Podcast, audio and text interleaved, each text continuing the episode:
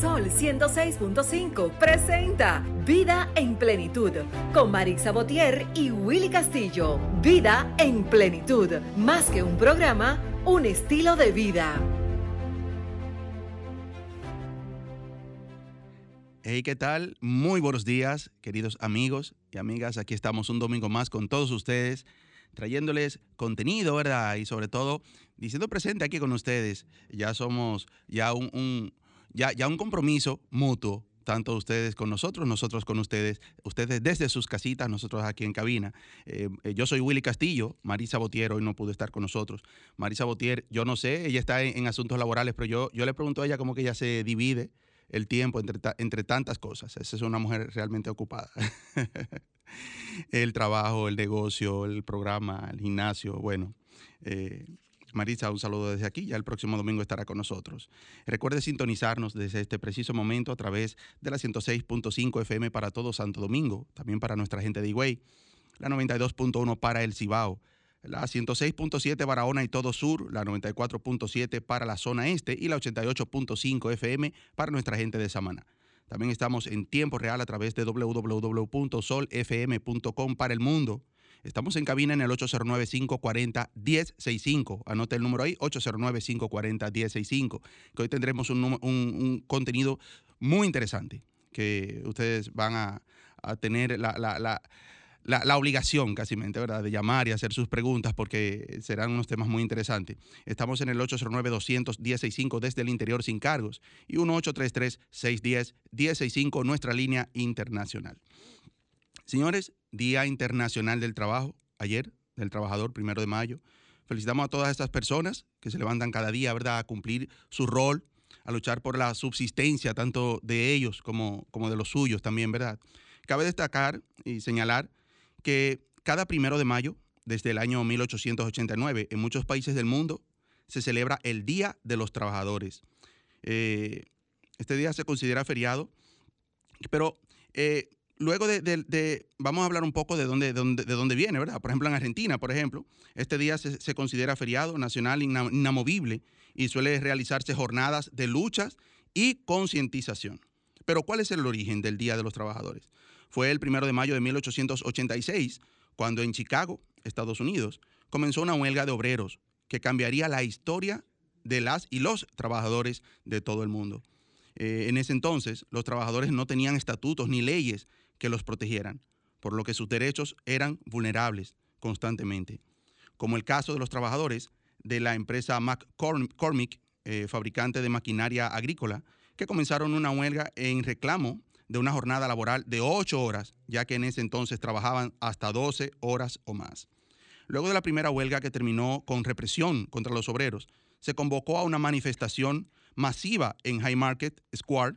Allí se reunieron alrededor de 20.000 personas para reclamar mejores condiciones laborales, reclamo que se extendió a todo el país y diferentes manifestaciones. Pero fue la protesta en High Market la que quedó en la historia, porque una persona que fue, nunca fue identificada tiró una bomba incendiaria que provocó la muerte de siete policías e hirió a más de 50.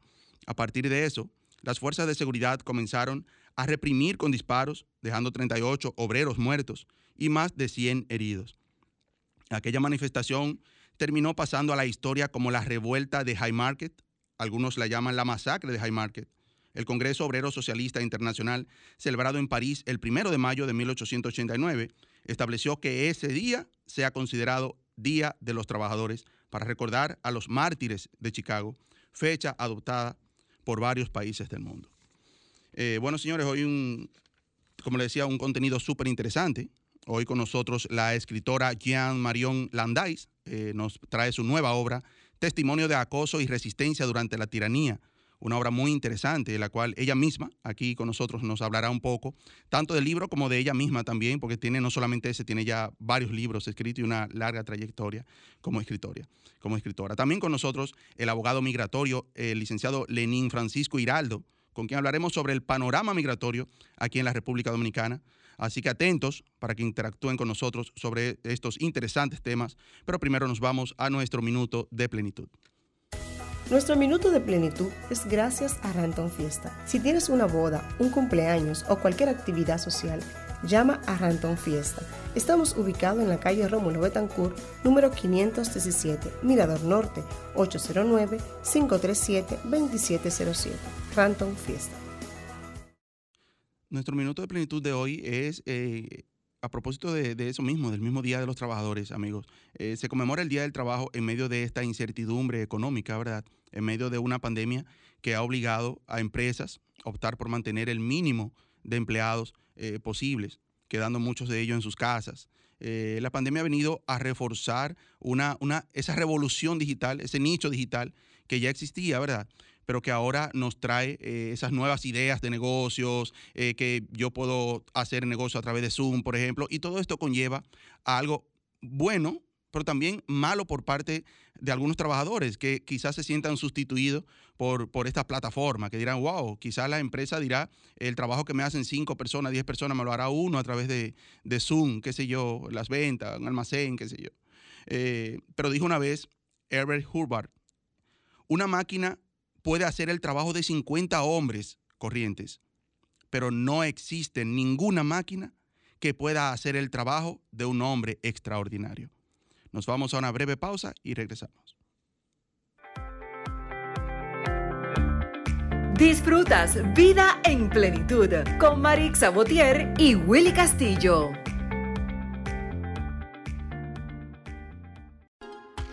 Amigo colmadero, ya no des más vuelta, ven al Macedonia, en donde encontrarás la mayor variedad de productos para tu negocio. Estamos ubicados en la calle María Montés, esquina Los Mártires, en Villas Agrícolas. 809-536-4760. Al Macedonia, de la mano con tu colmado. ¿Tienes problemas con los impuestos, migración o cualquier otro asunto legal? En el consultorio jurídico Botier, Marte y Luzón nos enfocamos en brindarte la asesoría precisa que necesitas. Estamos ubicados en la avenida Winston Churchill, esquina Charles Sommer, con el número 809-538-6078. Consultorio jurídico Botier, Marte y Luzón, asesores legales e impuestos. Escuchas Vida en Plenitud con Marix Sabotier y Willy Castillo. Gracias amigos por estar ahí en sintonía. Ya estamos de regreso aquí en su espacio Vida en Plenitud. Bueno, ya entramos ya en materia, ¿verdad? Entramos con el contenido del programa de hoy. Está con nosotros Jean Marion Landais. Ella cuenta con una experiencia profesional en el mundo financiero y diplomático. Ha vivido en Estados Unidos, Francia y República Dominicana actualmente, ¿verdad? Y eh, bueno, su mirada al mundo está permeada por sus vivencias en estos países. Ha publicado libros como como son las cuentas claras, trayectoria de Engracia, Franjul de Abate, Cocina de mi, de mi terruño. Y recientemente el Banco Central publicó Testimonio de acoso y resistencia durante la tiranía. Actualmente Jan es la primera vicepresidente de la Cámara de Comercio Dominico-Italiana. A partir del año 2014 forma parte de la directiva del Consejo de El ALCA de la República Dominicana, institución que forma parte de una red internacional dedicada al rescate de la dignidad de la discapacidad intelectual. Así que toda una cátedra con nosotros, ¿verdad? Buenos días, Jean Marion. Buenos días, gracias por recibirme aquí un día así, domingo, trabajando de temprano, celebrando el Día del Trabajo. No descansamos, ¿verdad? Así mismo. Sí, muy lindo eso de que el Día del Trabajo en muchos países se celebra eh, el primero de mayo en honor a los Estados Unidos. En Estados Unidos no lo celebran el primero de mayo porque había miedo al, comunismo y entonces eh, que en esa época sí, el final del siglo XIX, principio del XX era, en Estados Unidos era algo visto muy mal. Y bueno, nuestro invitado después se llama Lenin, o sea que sí, había adeptos a esos sistemas en esa época. ¿Quién es Jean Marion Landais? Vamos a empezar por ahí. Eh, yo nací aquí en, Santo Domingo, eh, me crié en Santo Domingo, estudié en INTEC y por INTEC pude ir a, estudiar un programa de intercambio en, Estados Unidos, luego fui a Francia y trabajo, lo que me interesaba en realidad hacer era psicología y se me da bastante bien la escritura, o sea que las cosas que yo voy entendiendo las voy eh, reflejando. Y la parte financiera y todo eso es porque la manera más concreta de uno ver lo que a la gente le interesa es dónde está el dinero. Eso es hasta bíblico, donde está tu tesoro, está tu corazón.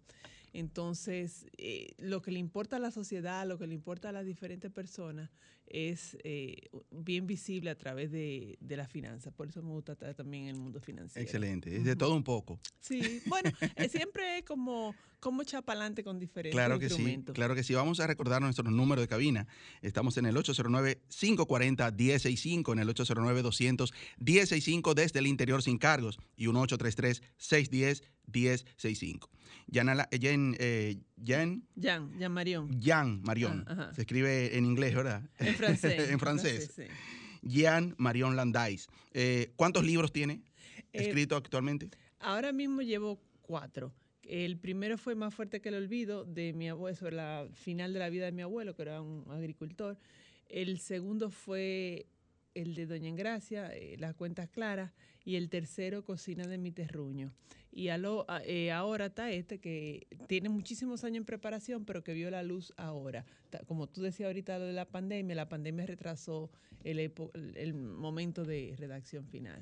Ok. No de redacción, de corrección, de, bueno, sí. Hoy nos trae eh, esta nueva obra, ¿verdad? Muy interesante. Testimonio de acoso y resistencia durante la tiranía. Antes de entrar en detalle con, con la obra, Ah. cambia, cambia, cambia, cambia como escritora.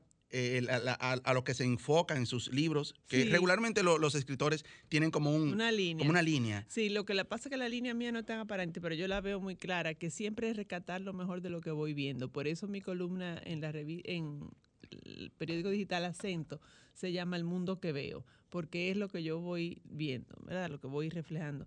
Entonces, el de mi abuelo era lo que yo- lo bonito de, de poder acompañar a una gente en su época de, de debilidad, porque él fue un hombre capaz, pero por supuesto al tener Alzheimer se vio limitado.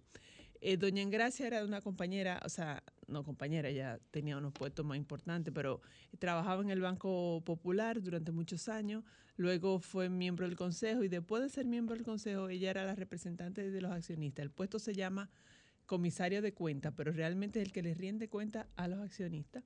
Y una vez que ella estaba revisando informaciones en mi oficina, me dijo, yo debería escribir la historia de mi vida. Y yo dije, ah, bueno, pues la voy a, le voy a tomar la palabra y la voy a sacar. Y es una, una historia muy, muy hermosa.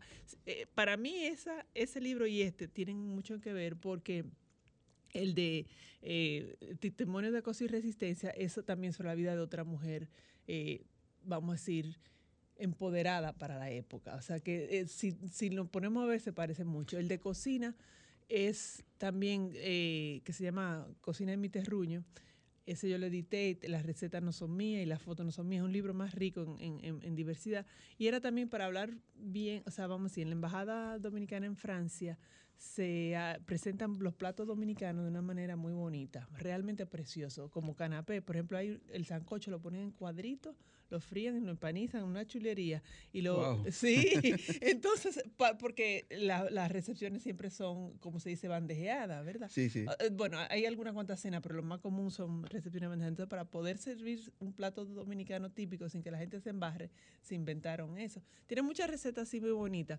Pero entonces yo decía, eso habría que, que, que destacarlo Claro. y hablar de los productos que sirven de base y de la cultura que sirve de base, para que no solo sea lo hermoso que hacemos y lo sabroso, sino que la gente entienda lo que hay detrás. O sea, Excelente. que siempre eh, es... Entonces, entrando en materia con lo que es eh, la nueva resistencia, sí. eh, vamos a hablar un poco eh, de testimonio de acoso y resistencia durante la tiranía. ¿De qué se trata el libro? Bueno, esta señora se llama María Mercedes, su nombre legal, ¿verdad? María Mercedes Rodríguez Vázquez. Ella, f- su papá, bueno, como tú, ella era mocana, de familia mocana. Ella, su padre fue un gran eh, luchador antitrujillista y por eso la familia entera de ella, incluida la de ella, eh, inclusive ella misma, sufrió mucho. Ella al final de su vida había empezado a redactar sus eh, memorias, su autobiografía, y su cuñada, cuando yo la conocía, a, ella le decían pucha, su cuñada me pasó las notas y a partir de ahí yo le puse un poco de orden, usé otras entrevistas que yo usaba y por eso sacamos el libro. Entonces es la vida de Pucha Rodríguez, una mujer que estudió medicina en los años 40, que tuvo que vivir en el exilio durante los años 50, regresó al país en el 62 y falleció en el 2013. Pero lo- la parte que ella redactó es desde su niñez hasta el 61. wow, excelente. Excelente. ¿Y cuántas páginas tiene? ¿Con cuántas Eh, yo no me lo sé, pero puedo buscarlo. Eh, tiene de redacción 265. Después están los índices y todas las cosas. Excelente. ¿Y ya el libro está listo? Ya sí, para, está a la venta. O sea, está en, ajá, en el Banco Central, que fue que lo editó. Eso para mí es un orgullo Claro que grandísimo que, el comité editorial del Banco Central haya eh, rescatado este libro. Eh, literalmente somos dos mujeres que trabajamos en banca, las únicas dos mujeres y las únicas dos personas que, eh, de la banca que somos editadas por el Banco Central. Y este libro, además de en el Banco Central, que fue su, su comité editorial que lo aceptó, además de eso está encuesta, por supuesto. Ah, una cosa que quería decir es que este libro, eh, el, el prólogo lo hizo don Fran Moya Pons, que también a mí eso me llenó de orgullo. Don Excelente. Fran es, es vegano y es historiador, y creo que es uno de los prólogos más, más hermosos que él eh, haya redactado, y yo conozco bastante bien su obra. Excelente. Entonces, eh, el libro lo conseguimos eh, tanto en Cuesta Ajá. como en el mismo Banco Central. Exactamente. Con el Excelente. Banco Central hay que llamar primero por eh, tema de pandemia. Hay que llamar primero y cuando uno llega abajo se paga y se paga en efectivo. Es más barato, pero es más complicado. Excelente. Eh, ¿Dónde podemos localizarla? También tiene redes sociales que podamos Sí, seguirla. tengo Instagram y Twitter sobre todo. Facebook es un subproducto. Twitter es el que yo más uso en realidad. ¿Cómo aparece? JM Landais, arroba JM Landais. JM Landais. Ajá. Y los demás libros también podemos encontrarlos eh, por ahí. Todavía quedan en existencia. Eh, Según ellos me dicen, sí. Eh, bueno, el, el de Te Cocina en mi terruño está a la venta en, en un sitio en particular que es en Bellavista Mall, en Makeup Center, un salón, porque ese salón es administrado, tiene relaciones con, con la embajadora dominicana y a la hora de la venta de los libros era lo más, lo más fácil, Claro porque que hay sí. que hacer asunto de NSFS y el, el salón lo facilitó. Excelente, excelente. Bueno, ahí está el llamado. Eh, tenemos ahí esa interesantísima obra, ¿verdad? Testimonio de acoso y resistencia durante la tiranía. Una obra muy interesante, ¿verdad? Así que todos a buscar nuestro, Nuestro, pasado común, sí. Realmente tiene mención a muchas personas eh, que uh, luego fueron importantes. Está la mamá de Héctor Báez, está Hugh Brache, que fue uno de los primeros presidentes del CONEP, que en esa época se llamaba Asociación de Hombres de Empresa. Eh, están varias personas, ah, los Brache todito, porque ellos tuvieron muy... Los Bonilla, Bonilla Artile, toda esa gente, Carmen Natalia, la poetisa. Hay mucha gente que, que estuvo activa en resistencia a la tiranía. Bueno, eh, licenciada, este programa es suyo, Muchas este espacio gracias. es suyo. De verdad que eh, tanto hoy que hacemos la presentación formal a través de este medio, ¿verdad? Sí. Eh, aunque ya ha venido en otros programas que la hemos visto también Sí. presentándolo, pero seguimos abiertos aquí a cada vez que necesite de este espacio para, para sus publicaciones. Así que nosotros también queremos el de nosotros y todos ustedes a buscar su libro. Le invitamos a que se quede con nosotros. Ah, con gusto. Si, si no tiene nada No, con gusto. eh, luego de aquí, ¿verdad? Porque también tenemos ahora otro invitado. sí, ya lo Eh, mencionamos ahorita. Sabe que la República Dominicana es uno de los, de los destinos turísticos eh, más visitados en. Latinoamérica y el y Caribe, digamos, Así ¿verdad? es. Pero también es una realidad que somos un país donde la gran mayoría de los dominicanos o de los habitantes anhelamos, ¿verdad?, con emigrar a otros países, ya sea, eh, especialmente Estados Unidos, ya sea a residir, ya sea a conocer, ya sea de placer, ¿verdad? Eh, decidimos, no queremos morir ciego, como dicen, pero eh, refiriéndonos a morir sin conocer eh, otras tierras.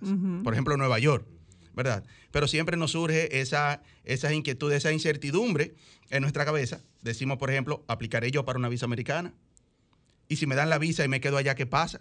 Todo ese tipo de cosas, eh, de, de preguntas, de cuestionantes que nos surgen, pues nos la va a responder nuestro amigo ahora licenciado que está con nosotros hoy, Lenín Francisco Hiraldo, graduado de licenciado en Derecho en el 2003 en la Universidad Nacional Pedro Enrique Sureña, UNFU. Posteriormente se especializó en Derecho Consular y Migratorio. Desde el año 2007 hasta el 2012 fue el director de Asuntos Consulares y Migratorios de la Fundación de los Hospitales Sch- eh, Triner eh, para Niños, una labor sin fines de lucro a través de la cual cerca de 300 niños y sus acompañantes viajaron anualmente a los Estados Unidos para recibir tratamiento médico siendo el licenciado Francisco el enlace entre la Fundación y el Consulado de los Estados Unidos en Santo Domingo, en donde fue instruido para tales fines. Así que buenos días, Lenín Francisco Hiralo, bienvenido al programa. Muchísimas gracias, Willy, Jan Marión. Un gran gusto estar con ustedes aquí. Excelente. Vamos a recordar nuestros números, ¿verdad? Estamos en cabina en el 809-540-1065, 809-200-1065 desde el interior sin cargos y 1-833-610-1065, nuestra línea internacional. Así que, nada, entrando en materia, eh, Lenín, ¿cómo, ¿cómo anda empezando por ahí, el, panorama migratorio aquí en República Dominicana ahora mismo? Pues aprovecharemos este domingo para hacer un panorama migratorio a todos nuestros amigos que nos escuchan y nos observan también en este maravilloso medio. Fíjate, como decías también dentro de este programa, la migración, los viajes, son temas populares en la República Dominicana. Y luego de la pandemia, o durante estos tiempos de la pandemia, se sabe que el consulado americano estuvo cerrado durante un año completo, desde marzo 2020 hasta marzo 2021, que es cuando ha abierto de manera parcial. Y mucha gente tiene inquietudes, preguntas con relación a qué es lo que se está pues um, requiriendo. requiriendo, trabajando allí, si se puede hacer todo tipo de aplicación o es algo limitado. Entonces, si te parece, Willy, quisiera comenzar por ahí qué es lo que se puede hacer hoy en día, eh, comenzando por el tema americano, en el consulado, qué es lo que está trabajando el consulado americano. Pues debo decir que se trabaja de manera parcial.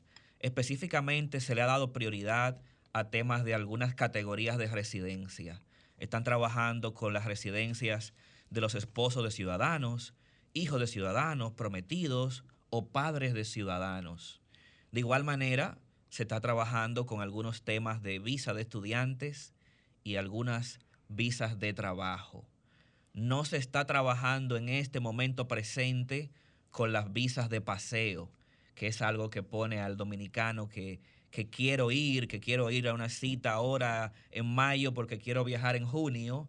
No se está atendiendo ahora mismo la visa de paseo, sino de que se está planificando a futuro, digamos, para poder ser atendidos a fin de este año, octubre en adelante, eh, pues las solicitudes nuevas de visas de turismo. Y yo tenía una pregunta, eh, como tú tenías que ver con eso de ayudar en asuntos de salud en un momento, ¿visa por motivo de salud sí se pueden procesar? Así es, ah, así es.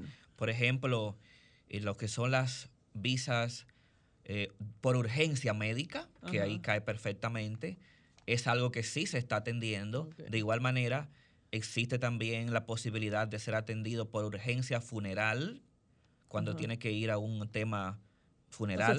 pero eso ya tiene que ver con lo de la familia. Tiene que ser que sea que se murió el papá y que haya derecho a poderlo Efectivamente, tiene que ser algo de manera directa, no necesariamente el funeral. No yo, que vaya a cumplir con una gente Efectivamente. Que sí. Y también es bueno eh, dar a conocer que hay otro tipo de urgencia que se está conociendo, que es el tema de los negocios urgentes. Ah, Hay formas de, probar los empresarios, comerciantes, que tienen la urgente necesidad de ir a, despachar una mercancía, por ejemplo, a los Estados Unidos, o, un tema de un negocio que no puede esperar y también puede ser aprobada una cita de urgencia bajo esas tres prerrogativas. Repito, urgencia médica, funeral o, o un negocio urgente.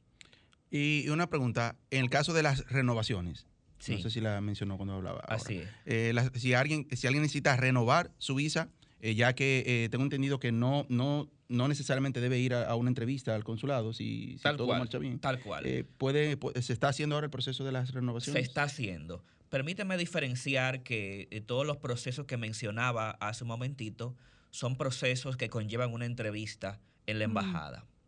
Hay otros muchos procesos, como el que tú señalas, Willy, que no necesitan una entrevista consular y que el consulado los está trabajando desde, desde el año pasado, 2020 inclusive, es precisamente el tema de la renovación de una visa de 10 años que se puede tramitar y depositar el documento en el centro de aplicación de visas de Galerías 360 y sin entrevista esa visa es renovada.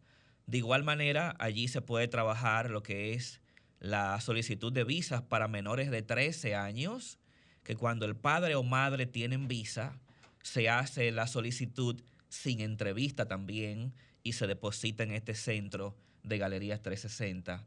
Igual, permíteme decir aquí, no todo el mundo conoce que para mayores de 80 años de edad se puede hacer una solicitud nueva inclusive de visa para Estados Unidos y se le otorga sin necesidad de entrevista. O sea que una persona, eh, los abuelos, los padres de uno, si pasan de 80 años de edad y no tienen visa, podemos llenar una aplicación y depositar eh, esa documentación en, en el centro de Galerías 360 y le es emitida la visa sin entrevista. O sea, lo que hay es una limitación por seguridad de pandemia, de cercanía física, pero evidentemente el proceso migratorio continúa Exacto, va- básicamente igual que antes. Efectivamente, casi igual, se están haciendo casi todas las cosas de una manera más pausada, con más cuidados. Y lo quiero enfatizar porque muchas veces uno se desespera. Pero mira, yo estoy esperando que me, me pongan fecha de entrevista y no me la ponen. Es natural, es más lento vamos a tomar esta llamadita. Con gusto. Estás en vida, en plenitud. Buenos días. Día. Oye, yo quiero hacerte una pregunta, que el abogado hable de eso, sobre una persona que se divorció de su esposo y de... Disculpe, ¿eh, ¿puede bajar un poquito el, el audio de- del radio, por favor? Está bien. No. Que yo te digo que si pueden hablar de una persona que tenía visa, dependía del esposo y se divorciaron, Perfecto. Muy bien. Muchas gracias. Contesto la pregunta. Ella tiene la inquietud, ¿me renovarán la visa ahora que me divorcié y a mí se me emitió esa visa dependiente de él? Sí, eso es posible. Yo no me preocuparía mucho si usted le ha dado un uso correcto a la visa. Me explico. A la hora de renovar una visa de 10 años, aunque hay que llenar nuevamente el formulario y ahí se establece la forma de usted producir dinero, lo que más se toma en cuenta es el uso que usted le ha dado. Hay que recordar que una visa de turismo es para viajar por poco tiempo. Un viaje normal de turismo o paseo no debería pasar de un mes. Pero cuando usted, y pasa mucho en nuestro país, ha durado tres y cuatro meses paseando, usted, divorciada o no, va a tener situaciones a la hora de renovar. En tal sentido, si usted usó bien la visa, no se preocupe por el divorcio. Una pregunta eh, eh, en, en torno a esa misma que ella hizo, ¿Cómo o sea, no? de- de- desde otro ángulo, ¿verdad? Si ese caso es que fue pedida por el esposo y después ya de todos los trámites y todo, ya los papeles, ya está, ya están en, en la fase final y se separan, ¿se cae el proceso? Sí, en ese caso sí, porque los trámites de residencia, obviamente, el peticionario es, eh, diría yo, el, el principal, el protagonista. Si, eh, Pero él debe, él debe descartar ya el proceso. Claro, o- ellos, de cualquiera de los dos lo puede hacer. Lo correcto es informar a las autoridades, llámase al consulado, eh, en- si está ya el, el expediente en el consulado, de que ya se han divorciado y que no van a continuar el proceso. vamos a tomar esta llamada. Estás en vida, en plenitud. Buenos días. Es eh, Sol, la emisora de Sol. Así es, bienvenida. Ah, yo quiero hacer una pregunta al que está ahí de, del Claro que sí. Lenín Giraldo, abogado migratorio. Así es. Sí, al abogado migratorio. Cuéntenos. Adelante.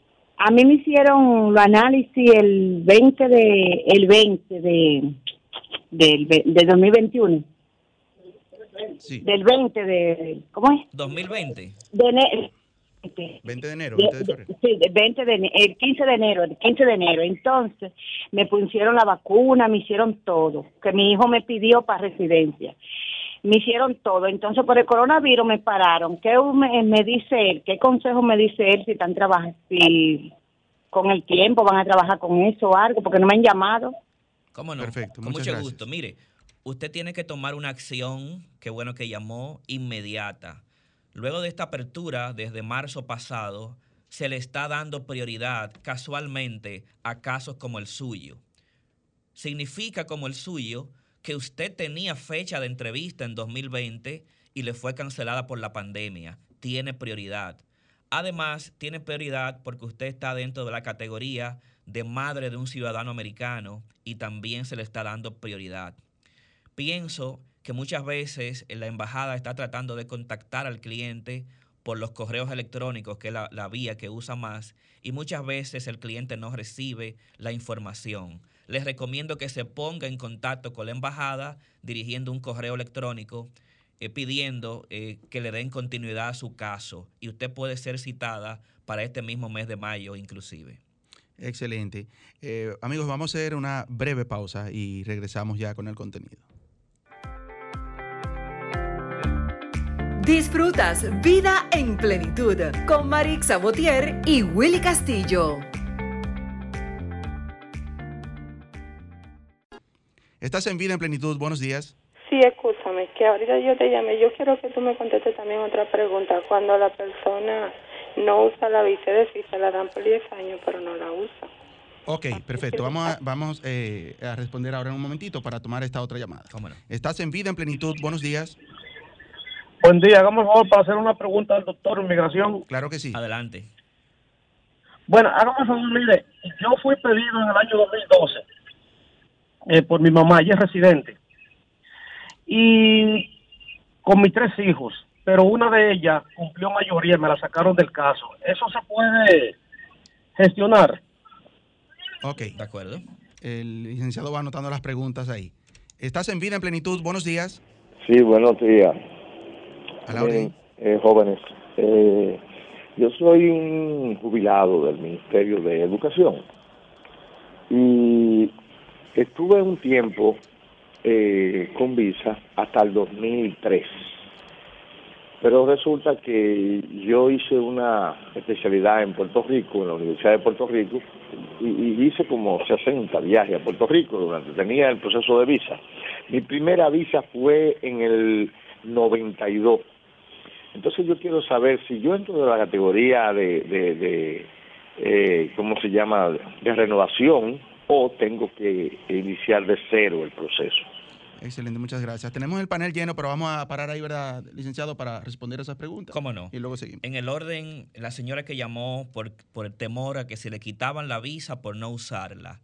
La respuesta es que no, que no le van a quitar la visa por falta de uso. Está, es un mito urbano. De hecho, es una pregunta, Willy, que todas las semanas me la hacen varias veces. Usted tiene una visa de 10 años, es un privilegio que el gobierno norteamericano le otorgó para que usted la use cuando usted quiera y pueda. No tiene obligatoriedad de usarla. Yo tengo muchos clientes que les han otorgado 10 años de visa, nunca la usaron y luego renovaron y le dieron 10 años más. No está obligada. Úsela con tranquilidad cuando usted guste, sin presión. Excelente. En cuanto a la segunda pregunta, un proceso de residencia en donde estaba pedido un señor y ese proceso incluía a sus hijos menores de 21 años, una hija que ya pasaba de esa edad fue excluida del expediente. Eso es normal, la ley, la ley lo, expresa así y no creo, él hablaba que era un caso del año 2012, no creo que podamos hacer nada para incluir a esa joven si realmente ya pasa de 21 años. Sin embargo, ese padre tiene todo el derecho de pedirla a él cuando este padre se encuentre ya en los Estados Unidos. Es decir, que él recibe esa residencia, ejemplo, en este año 2021, e inmediatamente ingrese a los Estados Unidos y reciba su green card, que va a tardar tal vez un mes o dos meses en recibir, inmediatamente puede pedir a su hija mayor de 21 años. Eso es lo que la ley le ofrece. Excelente. Ahí sí habría que hablar de que él sí tiene que vivir allá, ¿no? O sea, lo que ahorita mencionaba que no, no es necesario eh, usar la visa de paseo, pero el green card sí. Claro, tiene así uno- es. El- hablábamos al principio de visa de paseo, no es necesario viajar, pero el residente sí tiene que vivir allí. La tercera pregunta dentro de ese bloque, el señor que tenía visa y Sí, desea saber de- si debe hacerlo desde cero o no. Mira, la clave es revisar cuándo venció esa última visa que él tiene. Actualmente el criterio es que se renueva automáticamente, y digo automático, sin entrevista consular, hasta cuatro años después de vencida la visa. Usted calcula, mi querido amigo, si tiene más de cuatro años que se le venció, entonces tendrá que hacer un, proceso nuevo, llenando formularios, pagando tarifa, poniendo huellas en Galerías 360 y ser entrevistado a partir de octubre. Excelente. Vamos a tomar esta otra llamada. Tenemos el panel lleno, licenciado. Qué bueno. Estás en vida en plenitud. Buenos días. Estás en vida en plenitud. Buenos días. Buenos días, hágame el favor, la, la, la respuesta que me contestó el, el, el doctor en migración cuando con relación a mi hija, Sí. mi hija cumplió mayoría de edad, estando en el proceso, ella fue pedida conmigo siendo menor de edad, Excelente. tenía 16 años de edad. Sí, pero se queda en el aire o no, realmente la ley establece que serían incluidos con usted sus hijos que tuvieran menos de 21 años de edad al momento en que el caso fue aprobado. Como usted sabe, esa categoría eh, donde usted fue pedido por su madre residente tarda seis años aproximadamente y es muy probable que la aprobación vino en un momento donde ya su hija tenía más de 21. Eh, eso no tiende a fallar. Si ella fue excluida, aunque hay casos excepcionales, pero ellos fallan pocas veces. Si fue excluida es porque tenía más de 21 años al momento de la aprobación. Excelente. Estás en vida, en plenitud. Buenos días. Estás en vida, en plenitud. Buenos días. Sí, muy buenos días, caballero. Muchas gracias por tomar la llamada. Gracias a usted. Una, una pregunta. Yo tengo visa, pero es un caso un poco... No es tan común. Yo tengo unos hermanos en Estados Unidos de padre, hermanos de padre, que le, me gustaría que ellos me pidieran. Sin embargo, nuestro padre, que es el vínculo sanguíneo, no nos declaró a ninguno. ¿Hay posibilidad de que mi hermano me pueda pedir sin tener ese documento de vínculo? Perfecto, muchas gracias. Estás en vida en plenitud. Buenos días. Buenos días. Eh, para una persona que haya tenido visa 10 años, luego tuvo un proceso legal y en el proceso eh, salió descargado. Entonces renovó porque en el formulario le pide, eh, dice, dice específicamente, ¿has tenido algún problema legal? Y esa persona le puso sí. Y luego sale un asterisco donde uno da la explicación. Exacto. La visa fue renovada. Cada vez que se venzan los 10 años, él tiene que volver a hacer lo mismo. Ok, muchas gracias. Doctor, eh, respondemos ahí y seguimos sí, tomando cómo no. En cuanto a la primera pregunta, la petición de hermanos, si realmente las actas de nacimiento no figuran como hermanos, es muy difícil. Si bien sabemos que hoy en día hay, habría muchos métodos para probar que dos personas tienen un vínculo de, sanguíneo, como son el tema de las pruebas de ADN, en este tipo de trámites de petición, la formalidad de legal es necesaria. Si en sus actas de nacimiento no figura que son hijos del mismo padre o de la misma madre, eventualmente, no se puede iniciar una petición de hermanos, realmente. Excelente. Y la segunda pregunta, eh, procesos con la justicia. Sí, eh, el que tiene o, o tuvo un proceso de justicia, cada vez que llena un formulario de solicitud de visa o de cualquier otro tipo, formulario americano de residencia o el que le toque, le va a preguntar siempre que- si ha tenido o no algún inconveniente con la justicia. Mi sugerencia es que siempre continúe poniendo la verdad. Decir sí, tuve una situación de tal tipo en el año tal y fui descargado de manera tal. O sea, mantener la verdad será siempre la mejor vía. Claro que sí. ¿Nos quedaba una- otra pregunta? No, solamente esas dos. Ok, tomas- tomamos esta. Sí. Estás en vida en plenitud. Buenos días. Estás en vida en plenitud. Buenos días.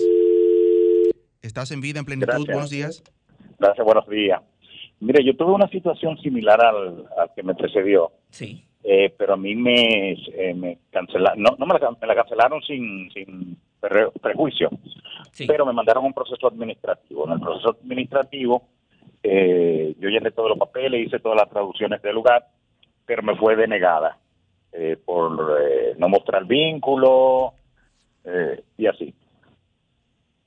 ¿Cuál sería el, el procedimiento? ¿Solicitar un waiver? Está bien, les Ok, respondo ahora mismo. Otra llamadita. Estás en vida en plenitud. Buenos días. Sí, bueno, sí. Yo quiero hacer una pregunta al, al abogado. Claro que sí. Adelante. Ok. Eh, bueno, yo tengo una situación. Mi esposo es ciudadano americano, pero no se, no no cumplió con los no cumple con los requisitos para pedirle a nuestra niña. Entonces yo quería saber si a ella se le puede sacar una visa y y allá en Estados Unidos hacer la solicitud.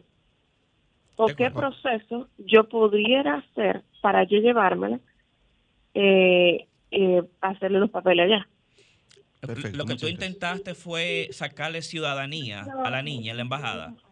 Noso- no, nosotros eh, lo que intentamos fue residencia, o sea, todavía no hemos eh, hecho el proceso. Entiendo. ¿Y, y por qué le dijeron que su esposo no calificaba para pedir a su hija para residencia? Porque él no tiene los impuestos ni pruebas Ok. que ellos, ellos solicitan. Está bien. De acuerdo, muchas gracias.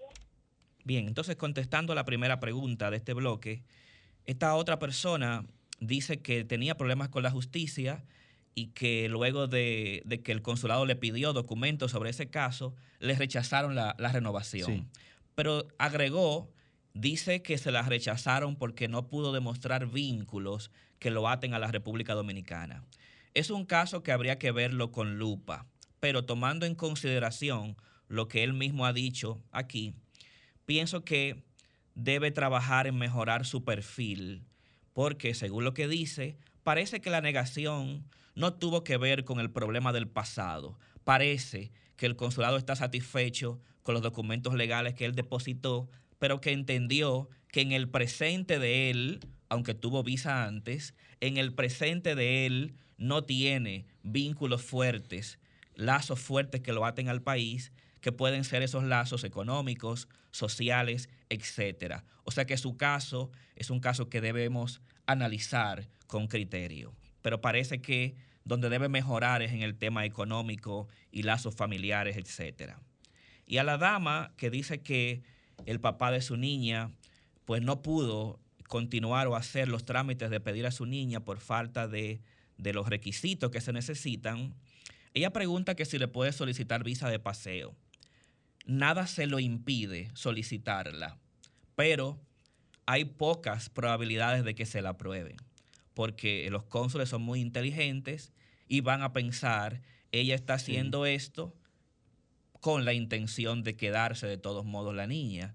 Por tanto, yo creo que lo más sabio sería que trabajemos en, mejorar esas condiciones en el papá de la niña, porque el hecho de que no lo cumpla los requisitos hoy en día no significa que mañana no pueda hacerlo. Entonces pienso que debemos analizar cómo solucionar ese problema de fondo y así hacer el procedimiento como Dios manda y felices para siempre. Es mi sugerencia. Excelente. ¿Nos queda alguna otra respuesta? No, señor. No, pues nos vamos a una breve pausa y, y regresamos. Disfrutas Vida en Plenitud con Marix Sabotier y Willy Castillo.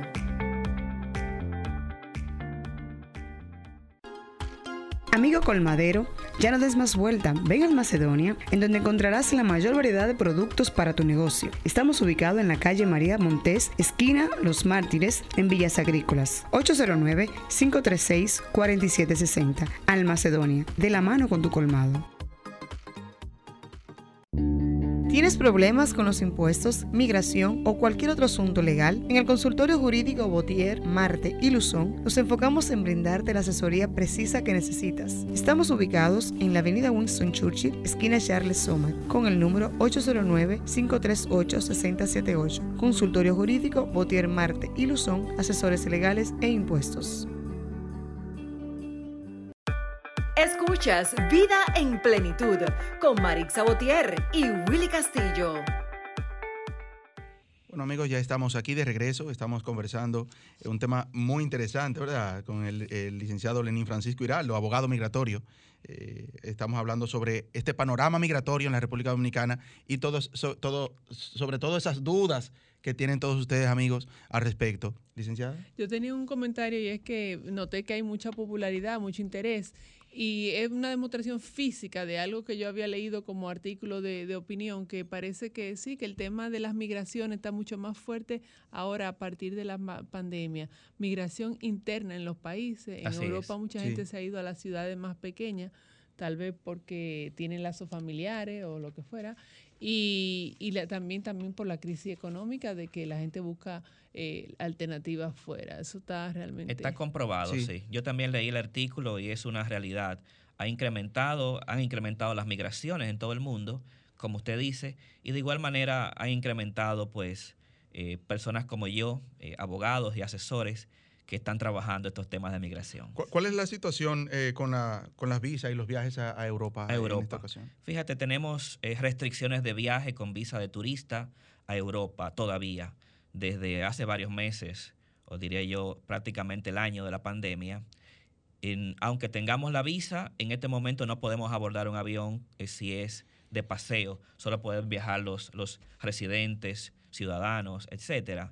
Se está esperando, sin embargo, que durante este mes de mayo o el próximo mes de junio posiblemente ya haya un cambio, levante las restricciones y podamos entonces viajar. Bueno, de hecho, a, esos países le conviene que haya turismo. O sea, que no es de mala fe ni de miedo, es que de verdad son medidas de seguridad. Exactamente. ¿Lo, ¿Lo, mismo sucede con Canadá?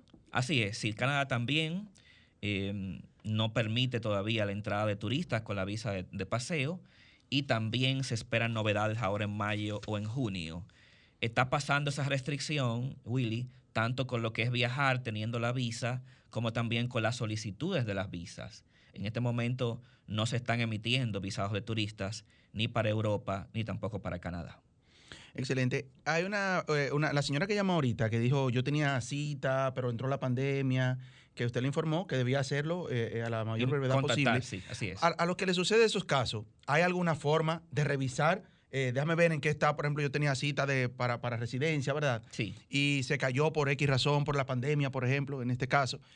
¿Hay alguna forma de darle seguimiento? A, cada caso, sí, sin lugar a dudas. Hay varias formas debe iniciar una persona que tenga abierto un caso de residencia, debe iniciar con buscar la página web del Centro Nacional de Visas de los Estados Unidos y allí digitando su número de caso le va a decir cuál es el estatus actual del caso. Em, esa página se puede buscar fácil si usted googlea y, pone las, las letras C-E-A-C, se lee SEAC pero se escribe C de casa, E, A, C de casa, y allí va a encontrar la sección de inmigrantes, número de casos, pone su número y le puede dar un mensaje importante. De igual manera, la embajada aquí, aunque es un poquito complicado lograr contacto, pero tiene un número de soporte eh, donde usted puede también llamar y ser atendido. Excelente, vamos a tomar esta llamadita. ¿Cómo no? Estás en vida en plenitud, buenos días. Estás en vida en plenitud, buenos días. Hello, buenos días, señor. Le estoy llamando porque yo inicié un proceso para sacarle la visa a los hijos míos. Entonces, ¿qué sucede? Que me dicen que se está eh, enviando por, por correspondencia. Pero cuando yo fui a hacer el proceso a principio de año, en enero, en Galería 360 solamente me le tomaron las, las huellas y la, y la fotografía. Entonces yo quisiera saber ¿qué proceso tengo que hacer para enviarlo? Yo soy del interior, eh, desde la Romana. ¿Eso quiere decir que usted tiene agendada una cita en el consulado, en los papeles? ¿Una sí, fecha? Correcto, correcto, para el mes de junio.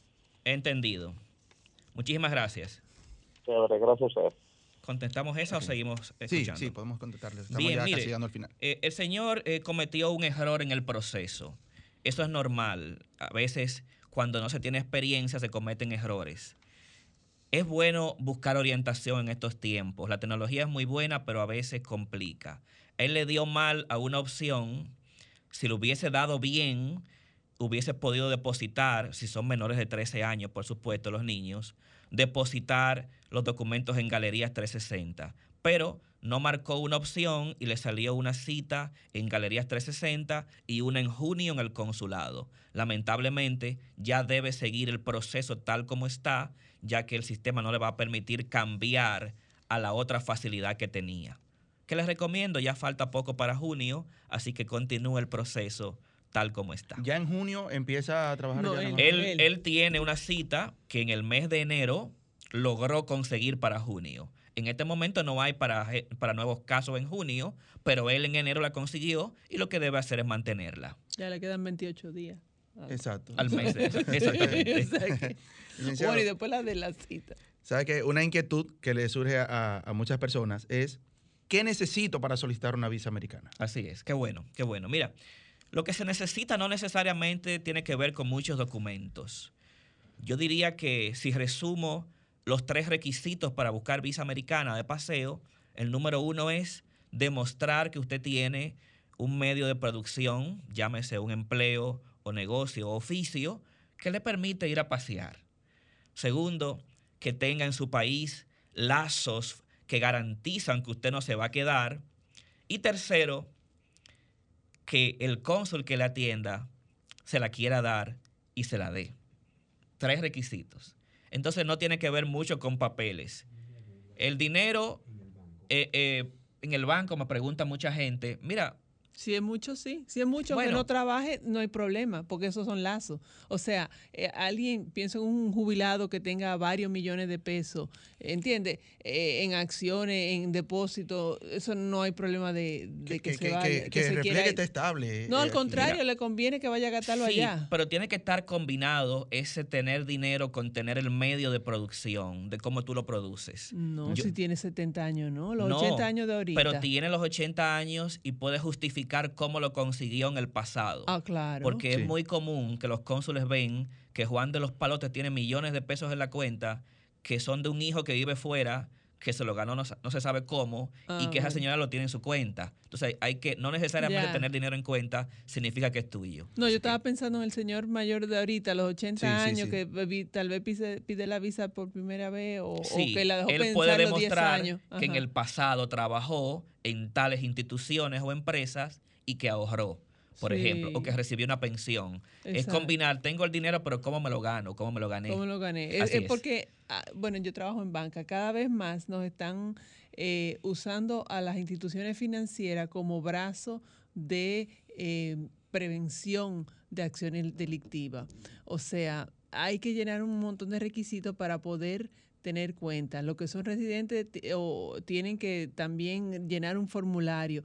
O sea, es y, la, sanción para el banco, que a veces creen que, que, el banco lo está pidiendo. No, la sanción es que entonces no podemos tener nosotros relaciones comerciales con otros bancos. O sea, básicamente yo lo que veo es que a las instituciones financieras se le está pidiendo que colaboremos en, en detener, más allá del, del uso correcto de nuestros instrumentos, los usos que ha, dado la, ha tenido la persona antes. Así es. Por eso que se llama prevención de lavado y financiamiento del terrorismo. Licenciado, no podemos irnos sin que deje sus contactos porque tenemos todavía el panel lleno bueno. y ya estamos ya despidiendo el programa.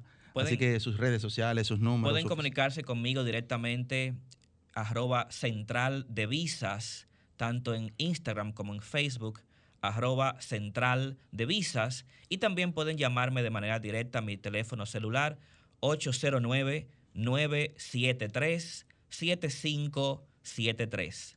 Excelente. Licenciada. Bueno, muchas gracias. Para mis redes, de nuevo, JM arroba JM en, en, Instagram y Twitter, sobre todo Twitter. Bueno, ahí está el llamado, eh, la obra Testimonio de Acoso y Resistencia durante la Tiranía. Vamos a buscarlo todo a través de las y en tiendas Cuesta. y en el Banco Central. Excelente, ahí está. También tenemos al licenciado. Muchísimas gracias, escritora Jan Marion Landais, por haber estado con nosotros. Así que, como le decía al momento de la entrevista con usted, este espacio es suyo. Quedamos abiertos aquí a cuando necesite otra vez de, de este espacio. También al licenciado Lenín Francisco Hiraldo. Ahí ya estuvieron escuchando sus redes, su, número de teléfono también para que hagan su cita por ahí y aclaren todas esas dudas que tienen. Gracias a cada uno de ustedes por la sintonía. Quédense ahí con Sol 106.5, al más interactiva. Ahora viene al otro lado. Escuchaste Vida en Plenitud por Sol, la más interactiva.